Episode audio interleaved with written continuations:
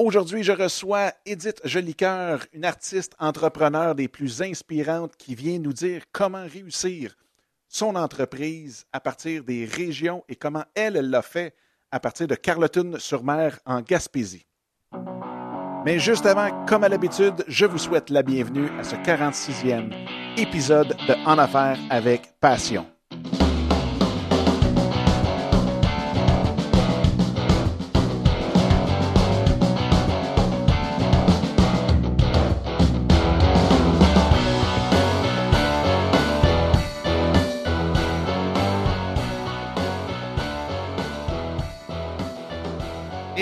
Bienvenue en Affaires avec Passion. Mon nom est Dominique Scott et aujourd'hui, j'ai eu la chance de m'entretenir avec Edith Jolicoeur, une artiste entrepreneur, comme je disais au début, des plus inspirantes et aussi énormément généreuse. Généreuse dans tout ce qu'elle partage, généreuse de son temps. Et vous allez voir dans toute cette entrevue qui dure en un bon 45 minutes, il y a énormément de contenu pour toute personne qui veut s'inspirer d'un succès euh, qui a été bâti alentour du marketing fait sur euh, l'Internet avec tous les outils, les médias sociaux, ainsi de suite. Elle utilise l'image, la vidéo. Euh, c'est vraiment, vraiment impressionnant. Et en même temps, toute personne qui veut s'inspirer de ces concepts aussi de marketing, vous allez voir, elle est très orientée vers la participation des gens qu'elle côtoie sur Internet, donc de ses fans, de ses auditeurs, de, des, personnes qui la suivent sur les différents réseaux sociaux. Elle utilise que ce soit Facebook, YouTube et ainsi de suite. Vous allez voir, c'est quelque chose de très, très, très spécial. Donc, du marketing, de l'inspiration pour les gens qui sont en région, qui aimeraient partir leur entreprise, euh, mais qui ne savent pas peut-être comment approcher le côté marketing. Vraiment une, une, euh, une entrevue très, très, très inspirante et aussi très utile. Ceci étant dit, juste avant de passer à l'entrevue, eh bien, si jamais vous voulez me rejoindre pour me poser une question, un commentaire ou une suggestion, bien, vous pouvez toujours le faire en laissant votre message sur ma boîte vocale au 1 888 988 8467 ou bien vous pouvez venir discuter avec moi sur Twitter à commercial Passion Affaires ou bien mon Twitter personnel qui est Dominique Sicotte. Vous pouvez bien entendu venir aussi euh, discuter de l'émission directement sur Facebook, sur notre page Facebook qui est facebook.com, oui, barre oblique euh, en affaires avec passion. Et bien entendu, vous pouvez venir sur enaffairesavecpassion.com et l'épisode d'aujourd'hui eh bien, vous trouverez tous les liens euh, qu'on a discutés durant l'entrevue au enaffairesavecpassion.com, barre oblique et le chiffre 46. Donc sur ce, bien, je vous laisse à l'entrevue avec Edith et j'espère beaucoup que vous apprécierez cette entrevue tout autant que moi j'ai apprécié à la faire et j'ai très hâte d'avoir vos commentaires. que sur ce, bien, je vous souhaite une super de belle journée et on se reparle très bientôt. Bye bye. Edith, un gros, gros, gros bienvenue, puis surtout un gros merci d'avoir accepté l'invitation de venir En Affaires avec Passion. Merci. Une des choses qui m'a vraiment accroché quand que je la salue en passant, Maude Poulain m'a m'a fait découvrir tout ton univers. Euh, il y a le côté artistique qui est vraiment incroyable, puis je veux que tu en parles aussi. Mais aujourd'hui, on va beaucoup, beaucoup baser euh, l'entrevue sur ton côté femme d'affaires, sur le côté aussi d'avoir bâti tout ce que tu as bâti, mais en région. C'est bon. Je pense que une des choses les plus euh, importantes du show, c'est vraiment d'inspirer. Puis je pense que ton histoire pourra en inspirer beaucoup, beaucoup, beaucoup euh, à travers toutes les régions dans le Québec qui des fois se demandent comment ils pourraient faire pour pouvoir demeurer chez eux ou dans leur patelin euh, tout en réussissant, dans le fond, leur vie très, très, très bien. si on débute j'aimerais ça que tu me contes un petit peu ton histoire de où c'est parti, ton côté entrepreneurial et aussi, bien entendu, ton côté artistique. Et justement, en parlant d'artistes, moi, j'ai une de mes amies, parce que j'ai été à l'université à Moncton. J'ai une chum avec qui j'ai été à l'université, que quand j'ai mis sur mon Facebook que je faisais l'entrevue avec toi aujourd'hui, Elle a dit Ah oui, elle est super. Premièrement, elle a dit elle est super belle.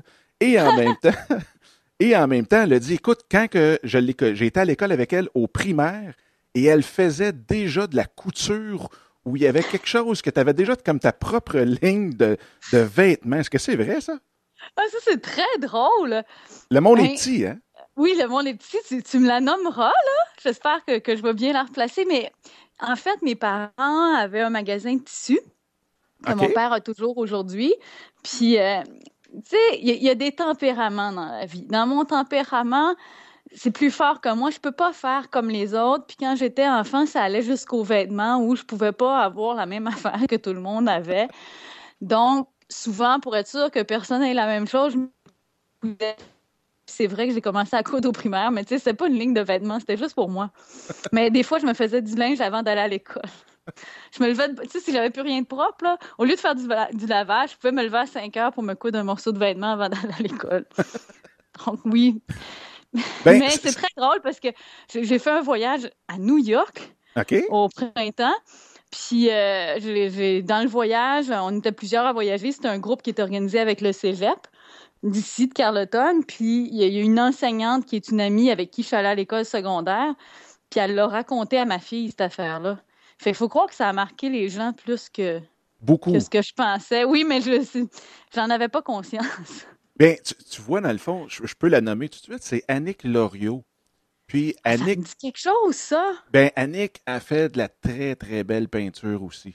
Écoute, je vais faire une recherche. Oui, même, je pense, si ma mémoire est bonne, c'est annicklorio.com. Parfait. Fait que c'est. Vous allez voir, c'est drôle parce que vous êtes toutes les deux devenues des artistes, puis c'est elle qui m'a relaté ce fait-là euh, sur Facebook. Comme Mais je n'étais pas consciente euh, de mon influence. Mais en parlant d'influence, donc, ça vient de ton père qui avait un commerce qui t'a donné le goût d'être en affaires ou ben, mais en fait, mes deux parents euh, sont des gens d'affaires. Du côté de ma mère, euh, euh, sa famille avait une conserverie, donc une cannerie. Là. Ils mettaient en conserve des légumes pour le geler en verre. OK. Donc, en Montérégie. Alors, du côté de ma mère, c'est sûr que c'était entrepreneurial depuis quelques générations. Du côté de mon père est entrepreneur aussi. Alors, mes deux parents le sont. quand je suis née, ils avaient des, des entreprises plutôt dans le domaine horticole. Plus tard, euh, ils, ont, ils, ont, migré. Mon père faisait la blague. Là. Il disait maintenant, on n'arrose plus le tissu, on le vend au maître. On n'arrose plus les fleurs, pardon, on les vend au maître. Donc. Donc, vraiment, quand on regarde ça, Edith, c'est vraiment un génétique, le, côté entrepreneurial. Mais, donc, tu as eu beaucoup d'influence de tes parents, ça c'est sûr et certain. Mais en même temps, est-ce qu'il y a eu d'autres influences à l'extérieur qui t'ont inspiré dans l'entrepreneuriat? Écoute, inspiré, mais ça, vient principalement de ma famille. Je dirais que, que c'est surtout ça. Puis en fait, c'est venu aussi par dépit. Parce qu'à un moment donné, là, genre à 16 ans, euh, j'ai souhaité sortir de, du milieu de l'entrepreneuriat familial.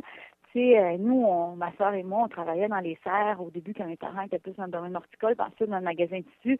Tu très jeune, puis euh, ils me donnaient une petite paye, puis plus tard, quand à partir de 15 ans, je pense qu'on peut travailler légalement. On avait des vraies payes avec des slips de paye. Mais rendu à 16, là, je dis, OK, ben là, je suis assez vieille, je vais aller voir ailleurs. Mais finalement, tu sais, je, trouvais pas mon compte. Puis après, quand j'ai travaillé en design, ben, je trouvais pas encore mon compte. Ça fait tu sais, je me suis dit que c'était mieux de devenir entrepreneur, puis dans le fond, de créer, créer ma job à l'image des forces que j'ai, que d'essayer de trouver une job parfaite, puis encore de façon cyclique, là. J'ai des petits blues où je me dis, non, mais je pourrais avoir une job normale comme tout le monde, ce serait bien moins compliqué.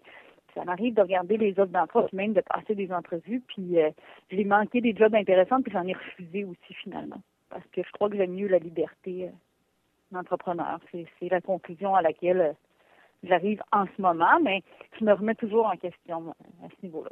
Mais une fois qu'on a goûté à ça, cette liberté-là, liberté d'action, puis quand, on veut apporter quelque chose, ça se fait du jour au lendemain, parce que si on y pense la nuit, on peut l'appliquer le matin.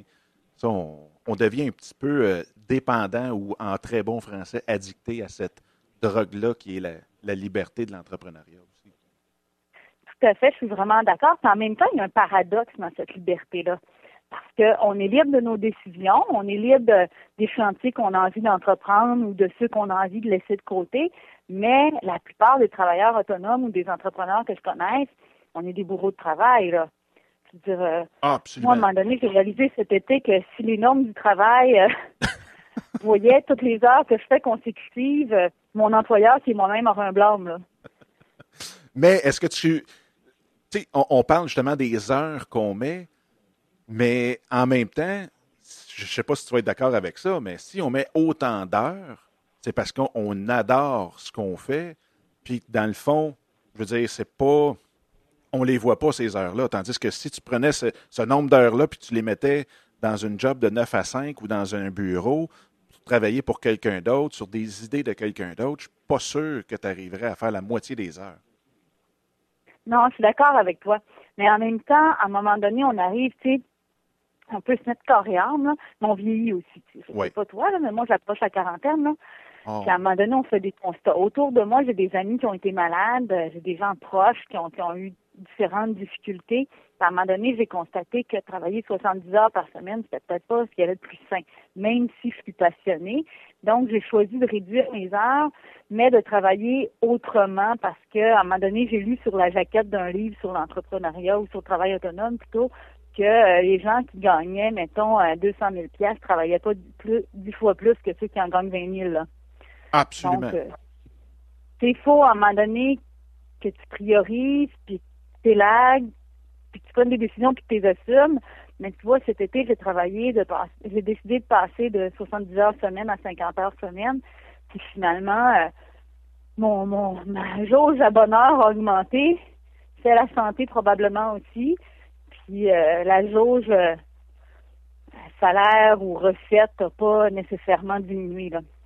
Ça, tu as, absolument raison un des livres, en parlant de livres, là, justement, la semaine passée, quand on a reçu euh, Grant Cardone, son livre de 10X Rule explique exactement ce que tu viens d'expliquer.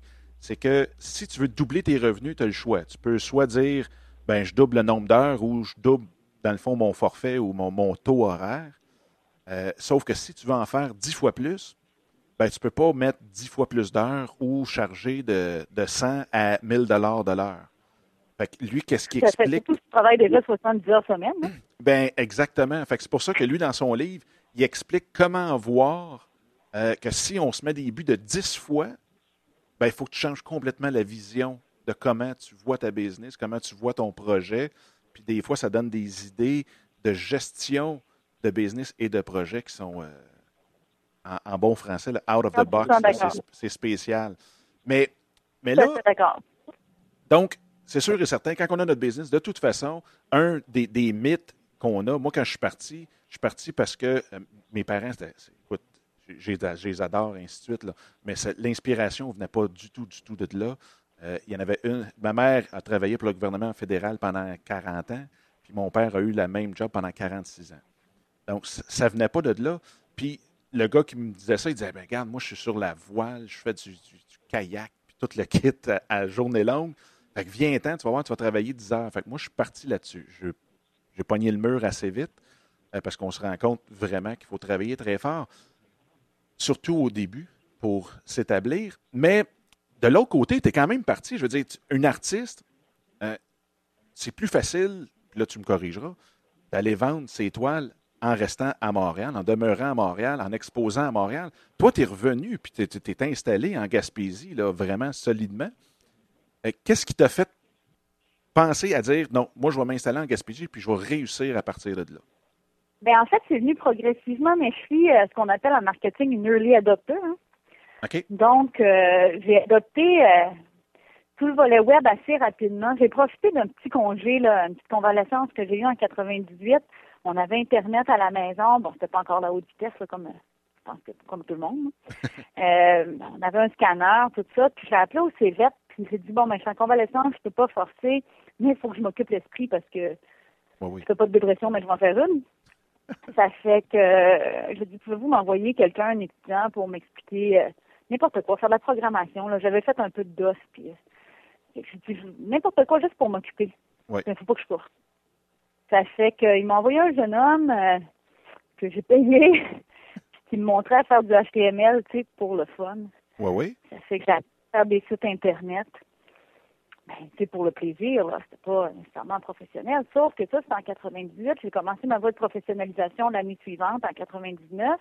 En 2001, j'ai ouvert ma première galerie d'art. Puis quand j'ai ouvert ma première galerie d'art, j'étais capable de faire un site Internet, puis j'étais capable de bâtir des listes de diffusion, là. Mais ça. Ça fait que c'est ça que tout de suite, ben, moi, j'ai décidé d'aller sur cette voie-là. Puis en 2001, c'était pas comme c'est aujourd'hui. Donc, je voyais pas nécessairement, ça me permettait de, de rejoindre ma clientèle locale dans, un périmètre d'une cinquantaine de kilomètres. Mais progressivement, j'ai agrandi ce périmètre-là parce que quand j'avais de la clientèle touristique qui venait l'été, ben, je leur disais si ça vous intéresse, ce que je fais, je vais prendre votre courriel, j'envoie des nouvelles une fois par mois. Puis si jamais j'expose près de chez vous, vous allez être informé. c'est venu comme ça, puis éventuellement, mon site est devenu une vitrine, puis m'a fait vendre des tableaux, donc partout. Puis maintenant, je donne des formations pour, pour montrer aux autres artistes, aux entrepreneurs, aux travailleurs autonomes, aux organismes comment utiliser le web. Donc, je fais plus juste de vendre mes tableaux, je vends aussi mon expertise maintenant. Absolument. Donc, tu as diversifié, si tu veux, un petit peu ton offre ou tes, tes, euh, sources de revenus de ce côté-là. Fait que c'est vraiment à travers les médias sociaux que tu as pu t'installer et diffuser tout, dans le fond, le, l'aura de, ton, euh, de ta galerie d'art, de ton savoir et ainsi de suite. Oui. Ben, on s'entend que de 2001 à 2008, là, c'était le Web 1.0. C'était le site Internet et les infolettes. Puis à partir de 2008, ben là, j'ai intégré les réseaux sociaux à, tout ma, mon plan marketing, si tu veux, puis j'ai continué à me former. Tu sais, la formation continue, c'est super important. Il n'y a, a, rien de ce que j'ai fait que j'ai pas appris quelque part. Puis euh, maintenant, même si souvent, bon, je vais consulter des tutoriels euh, sur YouTube comme ben des geeks et des geekettes, puis je vais m'auto-former, mais quand même, j'ai fait l'hiver dernier un cours avec le HEC par correspondance. Tu sais, on, on, peut être bon, là. On peut avoir du talent, on peut avoir de l'intuition, mais à un moment donné, il faut asseoir ce talent-là ou cette intuition sur quelque chose de solide, là. Absolument. Puis, si, parce que je suis sûr qu'il y en a qui nous écoutent, là, qui, qui se disent moi, j'aimerais tellement ça revenir dans mon coin, que ce soit en Abitibi, que ce soit au Saguenay ou quoi que ce soit. Est-ce que tu as un, un conseil à donner pour ceux qui pensent vouloir revenir euh, dans leur patelin euh, au départ? Il ben, faut commencer par faire une veille stratégique. Tu sais, je connais pas le domaine de tous et chacun, puis c'est particulier, donc, tu sais, c'est différent. Mais quel que soit son domaine, avant de prendre une décision, il faut que tu fasses une veille stratégique. Il faut que tu regardes c'est qui tes comparables, qu'est-ce qu'ils font. Tu veux retourner dans ton patelin, mais qu'est-ce qui se passe en, ce moment dans ton patelin? Y a-tu des besoins? Y a-tu, euh, j'ai une amie qui a un mentor qui lui disait, écoute, l'entrepreneuriat, c'est comme un fromage, là.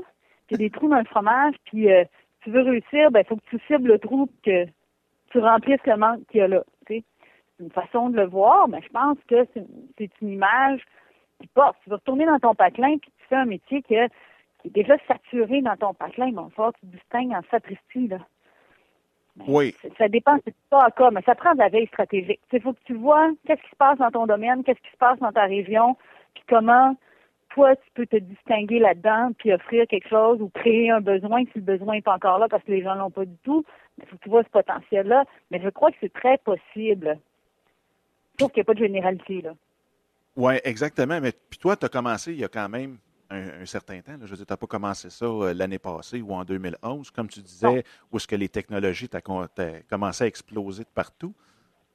Mais donc, aujourd'hui, en théorie, euh, ça devrait être plus facile, en théorie toujours, euh, que quand toi, tu as commencé. Parce que toi, après combien de temps que tu as vu que, whoop, la vague avait pris dans ton projet, puis que, oui, maintenant, je peux penser et visualiser que je vais rester euh, en région, en Gaspésie, pour tout faire, dans le fond? Ah, ça a été presque tout de suite, mais en même temps, c'est toujours paradoxal. Il n'y a jamais rien de parfait. C'est sûr que maintenant, c'est plus accessible. Les moyens de communication, euh, euh, les, nouveaux médias, tout ça, c'est beaucoup plus accessible maintenant que ça l'était. C'est plus facile maintenant. Tu sais, il fallait que je sois une geekette à l'époque, en 2001, pour être capable de faire mon site Internet moi-même. Aujourd'hui, avec WordPress ou avec d'autres types de plateformes, presque tout le monde est capable de faire son site Internet. C'est plus accessible. Par contre, on est plus noyé. Tout le monde a son site Internet. tout le monde fait des listes de diffusion. Mon taux d'ouverture en 2001 sur mes courriels, il était quasiment de 100 là. Oui, oui, oui. Aujourd'hui, là, quand tu as un taux de 25% d'ouverture à tout le spam puis tous les, abonnements que les gens ont, ben c'est bon. Ça fait que c'est pas nécessairement plus facile, c'est différent. Puis est-ce que tu dirais que ton, tes activités hors ligne sont aussi importantes que tes activités en ligne ou si euh, c'est vraiment 80% de tout ton achalandage, tes clients qui viennent te voir et ainsi de suite, viennent de tes activités en ligne? On a étudié les mêmes affaires. Je m'en allais sortir en 80-20. Donc, euh, tu m'as devancé. Ben moi, je dirais que c'est 20% en personne puis 80% en ligne. Ça a été 50% pendant un certain temps. OK. Mais depuis la dernière année, euh, ça a fait vraiment un, bond, principalement à cause de mes activités, grâce à mes activités de partage de savoir. ceux-là sont, sont presque toutes attribuables à ma présence en ligne, mais de façon directe ou indirecte. Là. Puis ça, ton partage en... Dans mon chiffre d'affaires amène un, gros apport. OK. Puis ton... Je, suis content que tu me parles de ça, du partage de connaissances. Tu peux-tu m'expliquer un petit peu comment tu, fais ça ou dans, dans quelle optique? Peut-être pas dans quelle optique, mais de quelle façon que tu fais ce partage de connaissances-là? Bien, j'ai commencé à faire le partage de connaissances de façon un peu spontanée, en donnant des trucs à quelques personnes de mon entourage. Puis, euh, je suis impliquée aussi comme bénévole au sein du conseil d'administration de Femmes et Gaspésie de la Madeleine. Puis, ben, souvent, les gens me demandaient. J'ai fait une émission de télé aussi sur Vox il y a trois ans, là, voir grand.tv avec Anne Marcotte. Oui. C'est vraiment suite à ça où les gens ont réalisé que j'avais cette approche marketing-là d'utiliser le web pour faire la promotion de, de mon travail artistique, dans le fond. Donc, parce que normalement, quand on a une affaire, la première affaire qu'on fait, c'est pas nécessairement de se vanter de ses pratiques euh, commerciales. Là. en général, on garde ça pour soi. Tu sais, oui. Mais euh, avec l'émission de télé, ça m'a amené à en parler. Puis ensuite, en étant sur le CA de Femmes et Sœurs, ben c'est sûr qu'il y a des femmes entrepreneurs membres de l'organisation qui ont suivi l'émission, puis sais, qui ont manifesté de l'intérêt pour savoir ben comment tu fais, puis peux-tu nous expliquer un peu parce qu'on aimerait ça, puis ça nous profiterait. Puis c'est des organisations qui sont régionales, donc on, vit les mêmes difficultés. Alors, euh, c'est comme ça que j'ai commencé à partager mon savoir. Au début, c'était de façon bénévole, là. Mais là, à un moment donné, euh, mais, tu sais, j'assistais à quelques conférences, puis là, j'ai dit, ouais, mais ce moment-là, ils se font payer, les autres, pour dire ce que... moi aussi, il va me mettre à être payé pour euh, parler, tu sais, parce que dans le fond, j'ai investi dans ma formation, là, en argent pour toutes les formations que j'ai suivies, puis en temps, en expérience. Donc, le savoir a une valeur. Alors, ben, j'ai dit, bon, on va quantifier ça, puis je vais charger, là. Mais est-ce que tu continues quand même de partager ton savoir en ligne euh, avec toutes les gens de façon gratuite ou maintenant tu, tu réserves ça, dans le fond, pour tes conférences, peut-être par manque de temps aussi, Là, mais. C'est mixte. Je te dirais c'est mixte parce que quand même, j'ai deux sites Internet. Donc, on a parlé tout à l'heure de mon site artiste, donc oui. mais j'ai aussi consultantebranché.com. J'ai ma page Facebook artiste puis ma page Facebook consultante. Puis dans, dans les deux cas, autant sur mon site de consultante que sur ma page Facebook, je donne vraiment beaucoup de trucs. Les personnes qui veulent tout suivre ça, puis qui veulent aller euh, consulter toutes les chroniques radio que j'ai faites qui sont publiées sur mon site, peuvent les consulter. Puis il y a beaucoup de matière. Là. Ça me fait vraiment plaisir. Sauf que si on me demande de me déplacer pour aller donner une conférence ou pour donner une formation, je donne des formations, euh, entre autres, avec le réseau FAC, qui est euh, un département ou une filière de la commission scolaire René Lévesque. C'est bien entendu que je ne fais pas sur le bras, là. Ah non, non, non, absolument. Mais c'est parce que tu apportes tellement un point important. Parce que euh, aux États-Unis, c'est quelque chose qui est une pratique courante et même suggérée fortement et ainsi de suite. Puis je pense que au Québec, on a encore cette peur-là de partager gratuitement notre connaissance. Puis même, ça devient un, un outil de marketing qu'on peut appeler le marketing par la gratuité aussi. Oui, tout à fait. Ben, par la page Facebook ou le site Internet, c'est ce que je fais. Puis je veux dire, euh, je suis très euh, impliquée socialement, je suis bénévole dans plusieurs organisations, puis je sors un peu. Ben, c'est sûr que je ne vais pas dire aux gens qui me posent des questions, écoute, je vais te faire un bill, là. Ça me fait plaisir.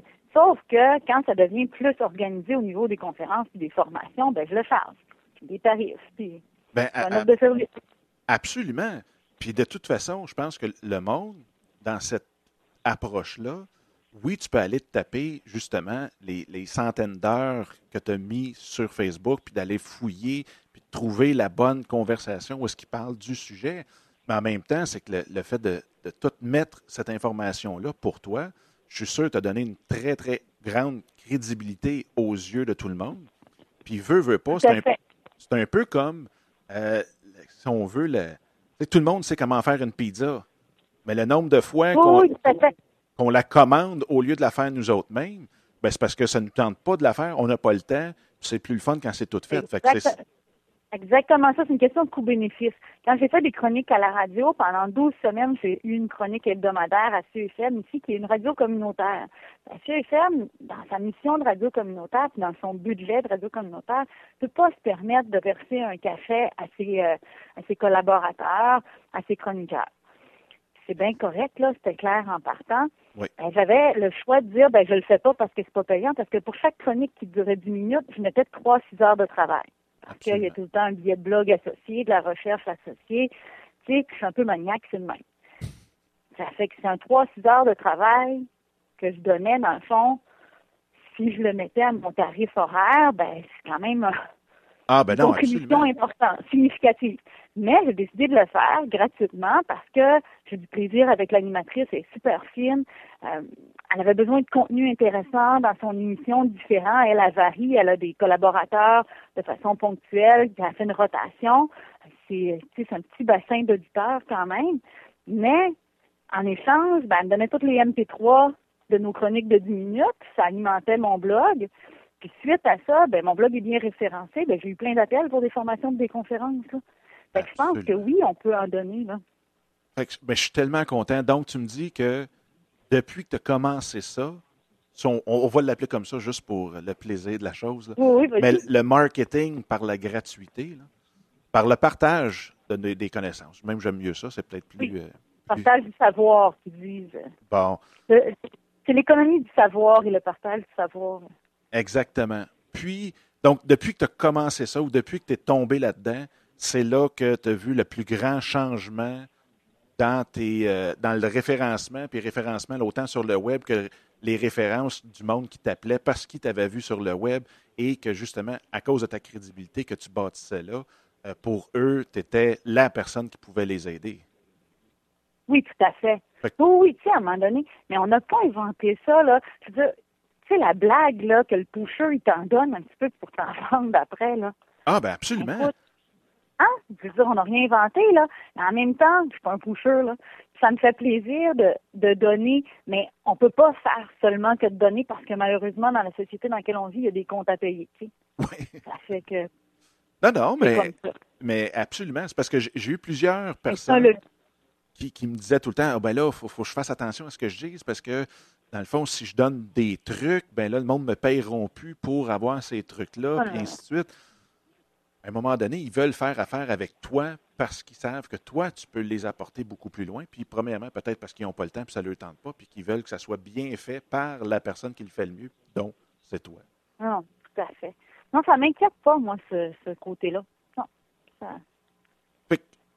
Aujourd'hui, est-ce qu'il y a des, personnes que tu sais, que tu connais, qui euh, ont dit hey, Wow, Edith a fait tellement bien ça, ils t'ont suivi, puis maintenant, euh, ils t'ont appelé pour dire, ben, ou ils t'ont rencontré dans un événement quelconque pour dire, je suis revenu moi aussi dans mon coin, puis ça a fonctionné à cause de justement euh, l'inspiration ou parce que je t'ai vu faire ou, ou c'est pas encore là parce qu'il y a beaucoup de monde qui ne savent pas, mais que comme tu disais tantôt, je veux dire, l'Internet est rendu en région de façon euh, installée comme il faut. Là. Je veux dire, vous ne marchez plus au charbon. Là. Oh, oui. Ben, c'est sûr qu'il y a toujours des petites zones, parce que le territoire est grand, il n'y a pas la densité de population des milieux urbains. Euh, il y a toujours des zones géographiques plus difficiles à rejoindre, euh, ou qui ne sont pas payantes pour, pour les fournisseurs d'accès, donc qui sont moins bien couvertes. Ça, c'est une réalité, puis il ne faut pas la nier. Là. Mais sinon, si on, si on passe par-dessus ça, euh, une fois que tu as Internet, idéalement, si tu as une connexion qui n'est pas pire, ben, c'est la même affaire pour tout le monde. Il y a bien des gens qui me suivent sur les réseaux sociaux qui n'ont pas réalisé que je suis en Gaspésie. Là. Absolument. C'est pas grave, parce que dans le fond, autant euh, mes œuvres, les tableaux ou les produits dérivés, ben, je les expédie. Je les expédie n'importe où. Ça n'a aucune espèce d'importance. Puis, pour les autres services de consultante ou de conférencière ou de formatrice, ben, la plupart, la clientèle à laquelle je m'adresse principalement, ce sont les gens en région. Je n'ai pas encore eu l'occasion. Là, je vais aller au mois de novembre donner une conférence, à, une formation, pardon, euh, à Québec, capitale nationale. Mais tu sais, sinon, jusqu'à date, je suis allée à Saint-Agapi, dans Chaudière-Appalaches. Je suis allée au Nouveau-Brunswick une couple de fois, euh, dans différents coins du Nouveau-Brunswick. Je suis allée dans le Madawaska, en Acadie, euh, dans le coin de Dieppe la semaine passée. Je suis allée en Abitibi. Euh, je suis allée dans plein de régions. Là. Je vais en Estrie le mois qui vient. Ah oui? Ben, c'est toujours les régions, ouais. C'est toujours les régions qui font appel à mon service parce qu'ils se reconnaissent bien dans mes propos tu sais, on, parle aussi, quand on parlait de partage du savoir, mais on parle aussi d'enseignement par les pairs. Donc, c'est souvent important pour les gens à qui je m'adresse de savoir que c'est quelqu'un comme eux. Oui. Ah, absolument. Qui partagent leur, savoir. je suis pas, je représente pas l'expert qui arrive d'un milieu urbain qui a tout le temps vécu jet set, puis que tu sais, quand je m'adresse aux gens, que ce soit des artistes ou des entrepreneurs ou des travailleurs autonomes ou même des travailleurs dans des organismes, parce que je suis impliquée dans différents CA d'organisation puis bénévolement dans d'autres, ben je connais leur réalité, tu sais, sur le terrain. Fait que je pense que ces gens-là, ils ont une confiance. Donc, tu sais, je m'adresse à des gens comme moi, là.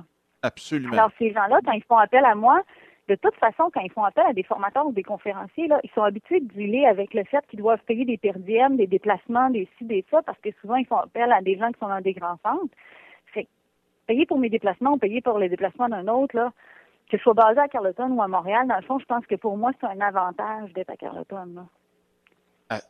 absolument. Écoute, tu as tellement raison. En Estrie, c'est-tu quelque chose, une présentation qui est publique ou c'est. Non, c'est une formation avec le. Mon client, c'est le Conseil de la culture de, de l'Estrie. OK. Ça va se donner au Cégep de Sherbrooke. Ah, je crois que c'est vendredi et samedi. Écoute, le 10 et 11 octobre, je crois, mais il faut communiquer avec le service euh, de formation continue du Conseil de la culture. Les places sont limitées. OK, parfait. Ça n'empêche pas que je retourne éventuellement dans un autre contexte. Puis, là, la question que je sais que bien du monde se pose, y a-tu une des plateformes pour ton style, pour ta, compagnie, ta business, ton projet, que tu préfères le mieux? Est-ce qu'il y en a une qui fait en sorte que tu as beaucoup plus de trafic que les autres? Mais ben, moi, je suis assez marketing mixte. Hein? Donc, euh, j'aurais de la difficulté à dire laquelle qui est plus profitable. Pour mes services, plus pour mes produits artistiques, là, le plus profitable, ma clientèle cible est surtout sur Facebook. C'est ma page Facebook qui me rapporte le plus d'argent dans le sens où euh, moi j'ai choisi aussi, tu sais, quand on parlait de partage du savoir puis de protection des connaissances, tout ça, mais je, suis plutôt euh, oh, je suis plutôt comment je dis ça? Je tiens à mes droits d'auteur, euh, je tiens à ce qu'on mentionne quand c'est mon travail, je suis, je suis assez susceptible pour certains aspects, mais en même temps, moi je fais partie des gens qui croient qu'à trop protéger un produit ou une idée, on l'étouffe. Donc, euh, quand, quand je suis en train de travailler sur une production artistique, ben, de façon presque quotidienne, je vais poster des photos puis des publications relatives au travail que je suis en train de faire. Euh, je crois que tu me parlais que tu es allé voir des vidéos sur euh, sur mon site internet. Mm-hmm. ben, quand on a parlé tantôt de, du type avec un panache, ben, tout le long de, de, la réalisation de cette œuvre-là, qui a duré quelques semaines, puis même avec la conception de cette œuvre-là, qui, était en, en amont, là, qui était un peu plus tôt, ben, j'ai fait participer les gens. Tu sais, je leur ai dit, bon, mais là, ça me prend des empreintes de caribou. Savez-vous quelle taille ça a? Il euh, faut que je vois des, des caribous qui courent. Euh, ça n'a pas marché euh, sur le Mont Albert. J'ai pas réussi à en voir. Vous une suggestion. Puis éventuellement, quand j'étais en production, j'ai mis des photos presque tous les jours de où je t'ai rendu. Ben, quand je fais ces stratégies-là, là, c'est pas rare que, avant que j'ai terminé une série de tableaux, je reçoive des messages dans ma messagerie privée qui me disent ben écoute Edith, que ça sur quoi tu es en train de travailler là, tel tableau là, il va être quelle grandeur, il va être combien, puis peux-tu me le réserver? Fait que souvent je vends des tableaux avant de les avoir finis. Ah, grâce à Facebook entre autres. Absolument. Ben, oui, excuse-moi, je ne vais pas te couper, mais c'est parce que pour, pour ceux là, qui, pour, pour, pour, ceux et celles qui, qui, écoutent présentement, là, euh, allez voir ça. Allez voir la vidéo, justement, comme tu dis, euh, qui, celle avec le, monsieur euh, qui, tu m'as dit tantôt que c'était ton père. Oui, c'est mon père. vous allez voir le concept en arrière d'interaction avec les gens. Puis il y en avait un autre là aussi que je me souviens pas du titre, mais que une justement. Jeune femme avec un fleur, là, Chablis. Euh, il y en a eu quatre dans cette série-là. C'est des très grands tableaux. Donc, c'est pas des tableaux qui s'adressent nécessairement à monsieur, madame, tout le monde, quoi que ça ferait bien plaisir que quelqu'un ait envie de mettre ça dans son salon. Mais tu sais, un tableau qui fait 26 pieds de long, c'est pas nécessairement... c'est destiné plus à l'art public. Donc, qui est un autre volet que je suis en train de développer, là, euh, pour, euh, pour entrer dans, dans le programme de... En fait, dans la politique d'intégration des œuvres d'art à l'architecture. Absolument. L'œuvre en tant que telle est excessivement inspirante mais aussi la façon que tu, fais, on va l'appeler comme ça pour le show, ton marketing, où est-ce que tu fais participer les gens dans ton œuvre par soit des sondages ou quoi que ce soit, et qui, voient le processus et que là, il y a le produit final, c'est incroyable ça. Puis de pouvoir appliquer ce concept-là à plein d'autres choses, je suis sûr qu'il y en a qui vont aller voir ça et qui vont avoir des idées de pouvoir appliquer ton concept qui est excessivement bien fignolé à leurs produits. Fait que c'est vraiment. Euh, oui, sûrement d'autres produits. Tu en même temps, je comprends les secrets industriels. Puis dans le fond, on, on, a une décision éditoriale à faire. Tu sais, quand je publie les photos, que je publie les vidéos que, tu as consultées, que tu as vraiment bien compris, euh, tu sais, il y a des petits bouts que je monte pas, là. On n'est pas obligé de tout montrer non plus. Là. Il y a des petits bouts que, écoute, ça fait euh, depuis 99 que j'ai une pratique artistique, mais il y a certaines méthodes que j'ai développées dont je suis pas peu fière, puis que je partage pas. C'est incorrect, là. C'est mes petits secrets industriels à moi, là. Oui, oui, oui. Puis de toute façon, là. Et dans l'ensemble, j'ai tout à gagner que de donner une certaine ouverture sur ma pratique. je pense que même tu sais, maintenant, j'ai réaménagé la galerie euh, d'art physiquement il y a trois ans. J'ai refait la, la, décoration intérieure, ajouté quelques accessoires, puis j'ai mis un écran plat dans la galerie. J'étais allée au Musée des Beaux-Arts à Montréal l'été précédent, puis ils ont un écran plat sur lequel euh, ils projettent les, les, les, les teasers, les genres de petites pubs courtes des expositions à venir, puis des expositions en cours, puis ça roule tout le temps. Puis je me suis dit, Caroline, c'est vraiment intéressant, ça. Fait que j'ai fait ça à ma galerie, puis je les diffuse, ces vidéos-là, en boucle. Mais le changement dans la perception du public, là, c'est incroyable. Avant, les gens, ils voyaient mes tableaux. Bon, puis là, mes tableaux, ils vont de 500 dollars à 5 6 000 dollars. Puis la valeur de ceux que tu as vus, qui sont très, très grands, c'est plus que ça. Mais les tableaux moyens qui s'adressent à monsieur, madame, tout le monde, aux professionnels pour maintenant le bureau, la plupart, là, ça varie entre 500 et 6 000. Ouais, ben, ça, les gens... Pardon? Non, excuse-moi. Continue, c'est parce que tu as absolument raison de parler justement de prix. Parce que quand on voit les vidéos, tout de suite, on a un feeling de tout le travail qui est en arrière de ça. Puis. C'est ça. Après ça, le prix n'a plus, euh, plus d'importance. C'est ça. Ton intervention est super pertinente. Parce qu'avant que je fasse ce travail-là, de, montrer un petit peu, là, euh, les anglophones vont dire behind the scene, là, ce qui se passe en arrière, avant que je décide de faire ça, euh, souvent, les gens voyaient les prix affichés, mettons, on va dire 2000 dollars à côté d'un tableau. Là. tu sais, les questions, c'était « Ah, ça t'a pris combien de temps pour faire ça? » Puis là, je voyais bien, là, c'est le commun des mortels, il essaie de savoir combien tu gagnes de l'heure. Mais le commun des mortels, c'est peut-être pas que dans la vie, là, tu as un calcul à faire pour tes coûts variables et tes frais fixes. Tu sais, ton calcul de coût de revient, c'est pas juste ton salaire horaire. Absolument. Parce que tes heures payées, tes heures travaillées, c'est pas pareil. Plus tout ton matériel, tu sais. Ça fait que ça, c'est tout le temps embêtant de répondre. Puis il n'y a à peu près pas un artiste qui veut répondre à cette question-là quand les gens te demandent combien de temps ça t'a pris. là. Euh, j'ai un ami artiste, je ne me souviens plus quel âge il est rendu, mais genre, il répond, ça m'a pris 42 ans. Parce que, tu sais, c'est son, son nombre d'années de pratique. Là. on essaie de répondre à peu près n'importe quoi, parce que c'est une question qui nous met super mal à l'aise. On n'a pas envie d'entrer dans une longue conversation sur le coût de revient avec un client. Là. Absolument. C'est pas, là. Donc, depuis que j'ai mis l'écran, puis que ces petites vidéos-là roulent en boucle, ben, je crois que plus personne m'a demandé. Ce qu'ils me disent, c'est plutôt, oh mon Dieu, mais ça a l'air à prendre du temps. C'est donc bien du travail, on n'avait pas imaginé ça. Puis quelquefois, ils vont poursuivre sur, mais ça peut représenter combien de temps. Mais là, on dirait que c'est plus rattaché à essayer de trouver combien de gagnent de l'heure. Absolument. Puis, moi, en tout cas, je, vais vous parler pour moi. Là. Euh, oui. C'est que quand, quand je regardais la vidéo, ça me donnait le temps de, littéralement, c'était vraiment ça, mais de, de, tomber en amour avec la peinture. Puis qu'après ça, là, tu m'aurais dit n'importe quel prix. Puis si mon portefeuille me le permettait, je l'achetais sans même me poser la question parce que je regarde tout le travail. Puis c'est le fun de voir de comment que le produit final est né. Parce que veut, veut pas, c'est comme n'importe quoi. Je veux dire, c'est comme euh, des peintures. T'en as des belles qui peuvent te marquer, puis c'est des laminés qui sont en vente chez Walmart à 4 pour 12 euh, piastres. Fait après ça, de voir la différence entre les deux, te fait complètement oublier le, le prix, puis en même temps, te laisse admirer tout le travail qui est en arrière de ça, puis ça te donne le temps de tomber carrément en amour avec euh, la peinture elle-même. C'était ça là-dessus, là, s'il y a juste une chose que les gens peuvent aller voir, puis regarder, puis vraiment étudier, c'est de la façon que justement tu as appliqué cette notion-là de partage du savoir, d'interaction avec le monde, et en même temps, ben, ça fait ton marketing. C'est de loin le meilleur concept que j'ai vu jusqu'à présent. Ben merci, c'est de très bons mots, je les prends. merci beaucoup.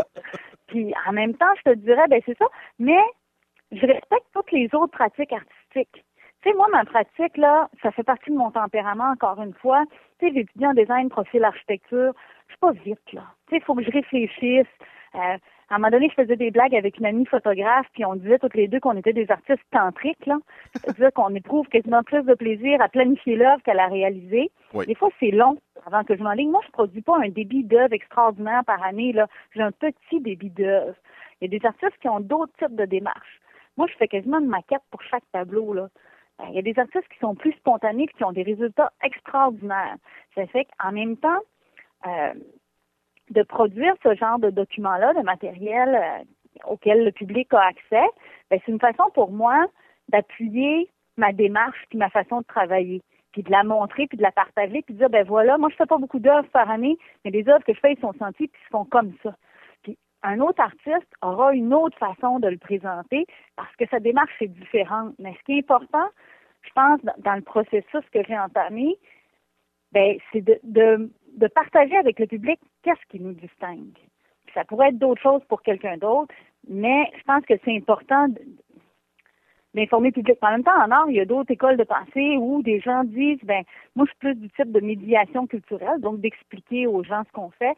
Puis il y a d'autres pratiques ou d'autres écoles de pensée qui sont, non, faut, faut laisser le, le, le spectateur ou le regardeur faire sa propre conclusion puis pas trop lui donner d'informations. C'est une autre école de pensée pas la mienne, là, mais elle se défend aussi. Oui, écoute, t'as probablement. Ça, ça, je pense que tu soulèves un bon point. Surtout euh, le dernier où est-ce que. Bon, si on regarde, là, je me souviens au, euh, à Ottawa, il y avait eu la fameuse peinture vendue pour un ou plusieurs millions, là, que c'est juste trois bandes de couleurs. Oui. C'est sûr que si tu fais un making-of de ça, ben, t'enlèves peut-être justement le, le, abstrait dans tout euh, ça, mais. Malgré que ça peut être étonnant. Ben, c'est exactement. Ben, c'était fait au petit pinceau, tout petit, tout petit, parce qu'il y avait une démarche en arrière de ça, de montrer l'infiniment petit par rapport à l'infiniment grand. Écoute, les démarches artistiques, là, il y en a, euh, c'est autant varié et très intéressant, mais faut, faut se dire une chose. Quelle que soit la démarche artistique, l'artiste qui qui s'élève au-dessus de, la masse, parce que tu sais, au Québec, on est 3000 artistes en galerie, là. Ben, je les connais pas les 3000. Tu sais, j'en connais quelques-uns dont on entend plus parler. Euh, autant en pratique plus en art actuel, qui n'est pas une pratique commerciale, qui est plus de l'art de recherche, qu'en art plus commercial, je les connais pas tous. Mais le trait commun que je peux voir chez ces artistes-là, qui ont une pratique commerciale ou une pratique de recherche, c'est un peu comme la pratique de recherche, c'est un peu comme euh, les recherches fondamentales en sciences. Oui, oui, oui.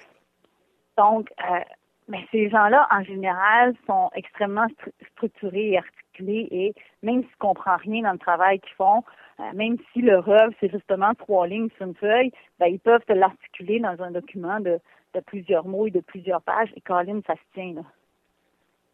Absolument. Euh, mais c'est. Je, vais dire, je, je, vais y penser parce que depuis que j'ai tout couvert ta façon de faire, euh, j'essaie justement de peut-être voir des façons que où est-ce que ça ne s'applique pas, mais en même temps, ça reste du le buzzword là, très populaire de ce temps-ci, mais c'est le, le storytelling Oh, à l'état pur. là. Donc, que tu Tout le fasses. Mais moi, le storytelling, on a parlé de mes parents un peu plus tôt, mais mes parents, là, ma soeur et moi, on a été élevés avec euh, des contes à tous les soirs. On nous lisait des contes, on racontait des histoires. Mes parents, ils travaillaient dans des commerces où est-ce qu'ils s'adressaient au public. Sais, parler au monde, là, ça aussi, ça fait partie de la génétique, là. Il y a un aspect de tempérament. On peut pas imposer à les gens de- aux gens d'être d'une certaine façon, mais ça se développe. Non, mais ça peut s'adapter aussi. Je veux dire, c'est sûr et certain que c'est pas tous les artistes qui vont faire exactement ce que tu fais, mais ils peuvent adapter Ah, ton concept, ton approche à leur façon d'être et de se vendre aussi. Puis même que là, on parle Mais des moi, je pense que mais- c'est de communiquer avec le public, là, peu importe la façon qu'ils choisiront de présenter leur travail et leur démarche, tant que c'est en accord avec leurs valeurs à eux puis leurs principes à eux, mais communiquer avec le public, pour moi, ça va toujours être gagnant. J'ai de la difficulté avec les écoles de pensée où on dit non, non, on garde ça hermétique, puis où est-ce qu'il y a une espèce de d'élitisme en art, là. J'ai Ouais, ouais. bien de la misère avec ça. Bon. Ben, Ça amène des confrontations parfois dans certaines rencontres artistiques. Là, la question que je me pose, tantôt tu m'as parlé que euh, tu utilisais beaucoup Facebook, probablement parce que justement avec l'interaction que tu as avec les gens, est-ce que tu as essayé ou que tu... Est-ce que tu as essayé Pinterest, étant donné que c'est visuel ton affaire, puis que tout le monde parle de Pinterest pour le visuel? Est-ce que c'est quelque chose que tu as utilisé ou tu Ouais. t'es vraiment concentré sur. Facebook? J'ai deux comptes Pinterest. OK? Euh, j'ai un compte euh, artistique, il n'y a rien dedans. Puis j'ai un compte pour mes activités branchées que je, que je nourris de façon régulière. Euh, tu sais, tantôt, je disais, peu importe ce qu'on veut faire, il faut faire de la veille stratégique, il faut observer. Oui. Mais ce que j'ai observé par l'utilisation de Pinterest par les artistes, mais plus par le public, euh, en regard à, à ce qu'ils consomment d'artistique sur Pinterest, m'a désolé. Parce que autant que, que je veux bien montrer mon travail, autant où je suis assez ouverte au partage de connaissances, même gratuit, il y a une limite à un moment donné où euh, ça ne tente pas que les gens fassent une capture d'écran sur mon image, puis la partagent dans Instagram sans dire que ça vient de quel artiste, puis même en disant ça vient de quel artiste, ils mettent pas un lien sur mon site internet, rien. Tu sais, oui, Pinterest le fait, mais la récupération de ce qui circule dans Pinterest est parfois douteuse. Ouais. Euh, pour le moment, puis tu sais, je peux changer d'idée. Là. Il y a des réseaux sociaux pour lesquels j'avais pas beaucoup euh, d'intérêt au départ, puis pour lesquels j'ai développé de l'intérêt ensuite. Ça va peut-être être le cas, mais pour pour maintenant, j'ai pas envie que mon travail artistique se retrouve sur Pinterest. Mais par contre, pour mes activités branchées, pas de problème. Je fais des tableaux, je fais plein d'affaires, puis euh, ça peut circuler en masse, ça me fait plaisir. Edith, c'est Uh-huh. t'es, t'es- t'es une personne hyper, un, qui a de l'énergie à revendre. là. Même je te visualise, on ne s'est pas rencontré encore en personne, mais je te visualise quelqu'un qui est capable de défoncer une porte ouverte. Euh, avec tout ce que tu nous as dit aujourd'hui, je pense qu'on va en inspirer plus d'un ou plus d'une aussi. Qu'est-ce qu'on peut te souhaiter pour les 5, 10 prochaines années? Pour les avec de l'énergie. Écoute, je pense que la meilleure chose qu'on puisse me souhaiter, de l'énergie, euh, parce que ça en prend pour alimenter tout ça. Euh, pour euh, Est-ce que tu te vois exposer... L'énergie euh, que là. Sais, moi, de la chance, j'y crois pas trop. Oui, il y a des, y a un petit peu de chance. Des fois, il y a une part de chance, mais tu sais, le travail est là pour quelque chose. Là. oui, oui, on fait Je notre pense qu'il y a chance. plus d'opportunités que des chances. là. Mais, euh, mais c'était un bon succès, puis de l'énergie en masse, ça, c'est bon. Mais si tu me permets de revenir un petit peu sur ce que j'ai dit là, un, un, je veux juste faire Ben une oui. petite parenthèse sur l'utilisation de Facebook, euh, parce que je ne l'ai pas mentionné, mais en fait, c'est un, détail super important que je mentionne, surtout quand je donne des formations, des conférences. Mais Facebook, c'est le réseau social avec lequel j'éprouve la plus grande relation amour-haine. J'haïs Facebook pour mourir, là. Mais Facebook, c'est ce qui me rapporte le plus. Qu'est-ce que tu aimes le J'haïs moins? Facebook. Ah, toutes les affaires de confidentialité qui changent tout le temps, les, les algorithmes, là, là, ils sont en train, écoute, il faut que les algorithmes, le taux d'engagement n'arrête pas de baisser depuis qu'ils ont introduit publicité payante. Puis si t'en payes une, moi, je pense qu'ils te gardent un petit mouchard quelque part, puis ils disent, celui-là, il a déjà payé, il va payer encore parce que tu veux qu'on fasse monter ton taux d'engagement sur l'argent. Tu sais, je sais que quand c'est gratuit, c'est nous le produit, j'ai compris ça, là, mais on dirait que je trouve que Facebook n'est pas toujours euh, transparent. Puis, j'haïs ça. J'aime beaucoup mieux, moi, j'ai beaucoup plus de, de plaisir à utiliser Twitter que d'utiliser Facebook. Par contre, ma clientèle cible au niveau artistique et sur Facebook, ben, c'est celui qui me rapporte le plus. Là. À un moment donné, il faut mettre ça de côté. Mais, euh, ouais, j'aime ça la nuance que tu y apportes parce que moi, je regarde toutes les plateformes. Bon, il y en a effectivement que j'aime plus que d'autres, mais j'essaie le plus possible de m'en servir comme pour amener les gens sur mes blogs. Parce qu'à un moment donné, moi aussi, je me suis tellement tanné d'essayer de suivre ce qui se passe sur Facebook. Puis comme tu disais, c'est rendu qu'il va faire payer euh, grand-maman pour pouvoir, euh, pour que tous ses chums puissent voir la photo de ses petits-fils ou ses petites-filles. Ça, je trouve ça un petit peu poussé, là.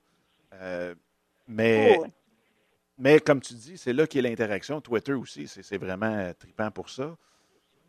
Mais je ne sais pas. C'est pour ça que je suggère souvent d'avoir vraiment un blog vivant, puis où est-ce que le monde peut aller interagir là aussi. Oui, oui, tout à fait. Ben écoute, quand, j'explique comment utiliser le web, là, je compare ça à la structure d'une maison. Normalement, j'ai une image, mais je suis convaincue que tu es capable de faire l'image, puis les auditeurs vont être capables de faire l'image. Le 1.0, c'est comme la fondation. Ça, ça regroupe le site Internet, ça regroupe euh, les listes de diffusion, les, infolettes, parce que on diffuse l'information, mais il n'y a pas d'interaction avec le public. Quand tu rentres l'étage, ben l'étage, c'est le 2.0. Fait que là, le 2.0, tu as tout ce qui est médias sociaux qui englobe les blogs et les wikis. Tu as tous les réseaux sociaux. Puis au-dessus de ça, il y a le grenier qui est le 3.0 où est-ce qu'on ajoute la sémantique par géolocalisation. Tu peux avoir un chalet qui est construit sur pilotis, qui n'a pas de fondation. C'est-à-dire que un professionnel ou une entreprise peut avoir une stratégie de marketing qui est basée seulement sur les réseaux sociaux puis qui réfère pas à un site internet ou à un blog conventionnel. Mais tu sais, un chalet sur pilotis, c'est jamais solide comme une maison sur une bonne fondation. Là. Absolument. Absolument. Ça, tu as, parfaitement raison là-dessus. C'est...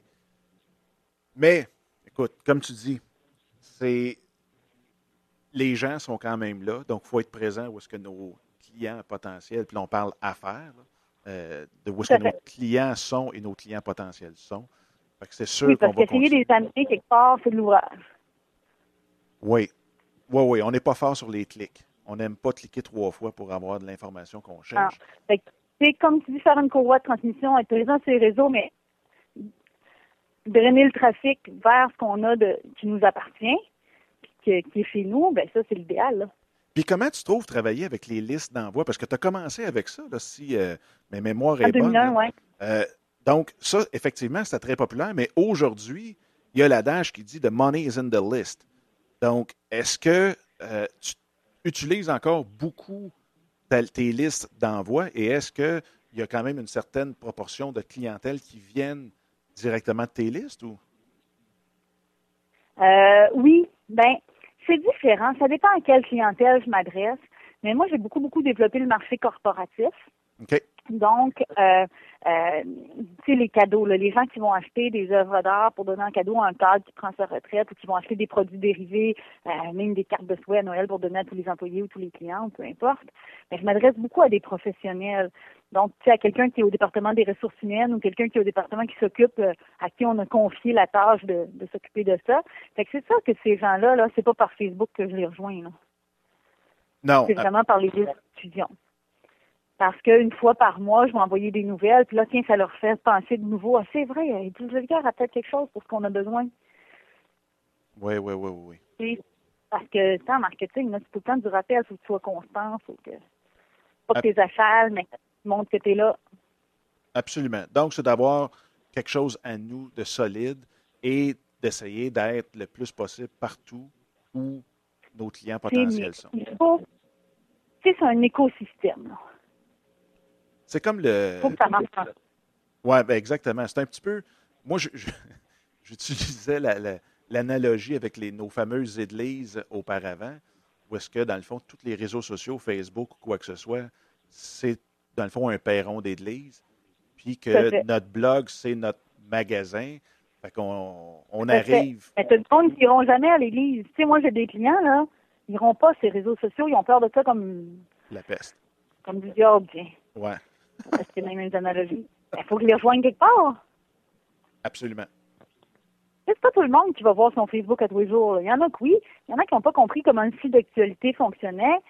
Tu sais, il faut être partout. Il faut choisir la façon dont on publie. Être partout, ça ne veut pas dire dupliquer la même information partout en même temps. Là. Il y a une façon, tu t'adresses pas aux gens sur Facebook comme tu t'adresses à eux sur Twitter ou comme tu t'adresses à eux dans une infolette. Là. Absolument. C'est d'adapter ton message aux, médias qu'on utilise. Là. Donc, tu n'utilises pas un système comme Hootsuite pour envoyer un message sur tes 15 réseaux sociaux en même temps? Non. J'utilise une fois de temps en temps quand je prends quelques jours de vacances puis je programme avec ça. Je trouve que c'est pratique pour programmer mes publications. Ah, absolument. Mais je les fais toutes une par une pareil. Oui, non, exactement. Puis des fois, on peut même séparer. Je veux dire, quand on les. Ça, absolument. Ça, ça l'automatisation, je n'ai rien contre. Oui. Euh, en autant que. Et pas la duplication du même message partout, là. Non, c'est ça. Exactement. Non, c'est pas le même langage, c'est pas le même. Tu sais, parfois c'est le même monde, mais pas tout le temps. Non, mais de toute façon, c'est parce que là, aujourd'hui, des hashtags sur, euh, sur Facebook, ça fonctionne. Mais de voir des A commerciales avec le nom sur LinkedIn, puis des hashtags sur LinkedIn, puis des A commerciales sur Facebook, ça devenait tannant. Tout à fait. Mais en tout cas, bref, l'important, là, je pense, quand, quand on veut, euh, si on décide qu'on soit en région ou dans un milieu urbain, peu importe, mais en région, je crois que c'est encore plus pertinent. Quand on décide d'avoir une présence web pour aller fidéliser ou développer sa clientèle pour c'est pour se permettre d'avoir une pérennité dans son entreprise. Surtout en région, quand, quand il y a moins une moins grande concentration de population, à un moment donné, on sature vite notre marché, là, dépendamment du produit, donc c'est bien de pouvoir élargir. Quand on veut établir cette stratégie-là, moi je pense qu'il y a des questions à se poser. Il faut que tu te demandes, ben, c'est quoi ta mission d'entreprise? T'es qui? Qu'est-ce que tu veux? Qu'est-ce que tu fais? À qui tu t'adresses? C'est qui ta clientèle cible? C'est quoi tes objectifs par rapport à cette nouvelle stratégie-là ou à ce développement de stratégie-là? Après ça, ben là, il va falloir faire de la veille stratégique pour aller voir c'est quoi les comparables, qu'est-ce qui se fait, qu'est-ce qu'il y a. Après ça, il faut déployer un plan, il faut le valider. Il faut toujours se remettre en question. Correct ce que j'ai fait, il aller voir les statistiques. Tu sais, moi, j'utilise MailChimp pour mes infolettes. Ben, j'ai pas toujours utilisé MailChimp. En 2001, je crois pas que ça existait. Non depuis plusieurs années maintenant, je l'utilise. Ben, écoute, je veux savoir, les gens, là, je mets des petits liens dans le bas de mon message. Je veux savoir, ils se rendent-ils jusqu'en bas? Ils écrivent ces liens? Est-ce que je perds leur intérêt? Euh, à partir de quand je perds leur intérêt? Qu'est-ce qui les intéresse le plus? Qu'est-ce qui. Ben, ça ne veut pas dire que les réponses que moi j'obtiens, que quelqu'un d'autre va obtenir les mêmes réponses. Là. On n'a pas la même clientèle, on n'a pas la même mission, on n'a pas les mêmes objectifs. Absolument. Absolument. Il y a des questions à se poser, puis une fois qu'on déploie notre plan, tu l'appliques pendant un certain temps, après ça, il faut valider, là. Puis s'ajuster, tout le temps. c'est comme si tu fais de la voile. Tu es tout le temps en train de border la voile, choquer la voile, tirer sur les côtes en way. tu fais pas un réglage puis tu fais une traversée de même, là. Non, absolument. Edith, si les gens, là, parce que là, là, tu nous en as donné du contenu, là, amplement. Oui, écoute, je vais pas quelque part. Non, non, mais c'est non, mais c'est parce que c'est super. Tu réorganiseras ça. non, mais c'est super. Écoute, c'est excessivement intéressant. Mais je veux juste être sûr qu'on prenne le temps que tu nous dises vraiment partout ce qu'on peut te rejoindre, que ce soit par téléphone, Twitter. J'aimerais ça là, que tu nous dises du côté artiste. La meilleure façon, là, il y a un service qui s'appelle About Me. Ça s'appelle about.me, barre oblique, et du joli cœur, tout dans un mot. Tout mon profil est là. Mes sites Internet sont là, toutes les plateformes sociales sur lesquelles je suis sont là, mes coordonnées sont là, tout est là. Quand, quand on a une vie multiple comme la mienne à About Me, je ne sais pas si tu utilises ce service-là. Là. Oui. Mais euh, moi, je le trouve assez génial. Sur mes cartes d'affaires, maintenant, je mets About Me du Jolly puis je mets le petit code QR qui mène là. Puis... Selon l'intérêt que les gens ont envers une ou l'autre des facettes de ma vie professionnelle, ben, ils vont avoir les informations qu'ils cherchent. Oui, moi j'aime tellement ce, site-là aussi que c'est maintenant rendu mon URL. Toi, tu l'utilises pour, ton, pour ton, ton le côté artistique. Moi, c'est mon URL Twitter et euh, ouais. C'est ça. Moi, je, l'ai mis dominicscott.com, c'est la fonction de About Me qui est en arrière de ça. Donc, about.me, donc A-B-O-U-T.me, barre oblique, edit. barre oblique, edit Jolicoeur, tout dans un mot. On a tout mon un résumé de mon profil et des liens vers, euh, Où te trouver. vers ma présence. Et de toute façon, dans les notes de l'épisode sur enaffairesavecpassion.com barre oblique 46, Euh, je vais avoir tous les liens vers tes vidéos, ceux que j'ai aimés, les peintures que j'ai plus adorées, puis ainsi de suite. Donc, Parfait. tout le monde va pouvoir J'ai aussi. hâte de découvrir ça. Ouais. Mais il en manquera pas gros. Parce que je les aime pas mal c'est bon, toutes. c'est excellent. C'est excellent. Edith, je te remercie énormément euh, de ta générosité, de ton temps aussi. C'est hyper apprécié. Et pareillement, euh, miroir à toi. Puis j'espère euh, qu'il euh, que, tu sais, qu'il y a beaucoup de monde qui nous écoute, qui vont pouvoir te découvrir parce que je pense que tu es quelqu'un qui tombe dans le- la catégorie qui gagne à être connu. Fait que, s'il vous plaît, lâche pas ce que tu fais. Ça fait plaisir. Ben, ben merci. Puis euh, bon succès aussi dans tous tes nombreux projets, autant au niveau professionnel qu'en famille, au niveau personnel. Puis écoute, on, on reste en contact. Tigidou, bonne journée. Bonne journée. Bye. Bye bye.